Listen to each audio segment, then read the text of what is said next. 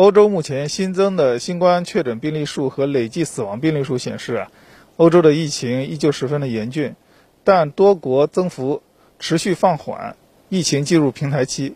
意大利、奥地利等国部分商家开始重新开门营业，部分大企业开始复工，更多欧洲国家把复工复课计划提上政府讨论日程。在尽快恢复经济和防止疫情反弹的权衡之间。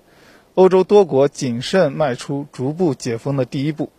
在欧洲疫情特别严重的意大利，少数商店允许营业，其中包括出售婴幼儿用品的商店、宠物用品商店、书店、干洗店和电器商店等。这些商店必须遵守关于安全社交距离的规定，顾客需要戴口罩和手套，商店每天至少消毒两次。按照奥地利政府此前制定的时间表，从十四号开始，该国营业面积不超过四百平方米的小型商店、修车厂、建材园艺市场等可以恢复营业，但是店员和顾客必须严格遵守戴口罩、保持距离等卫生安全规定。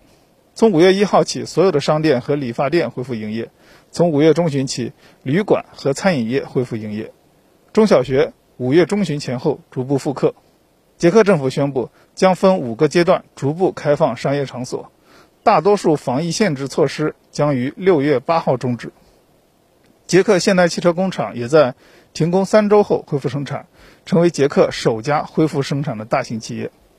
基于新冠疫情数据曲线发展平缓，丹麦首相梅特弗雷泽里克森宣布将以比预想更快的速度放开管制措施，并召集议会就下一步具体开放措施进行讨论。重点关注如何复苏商业和经济。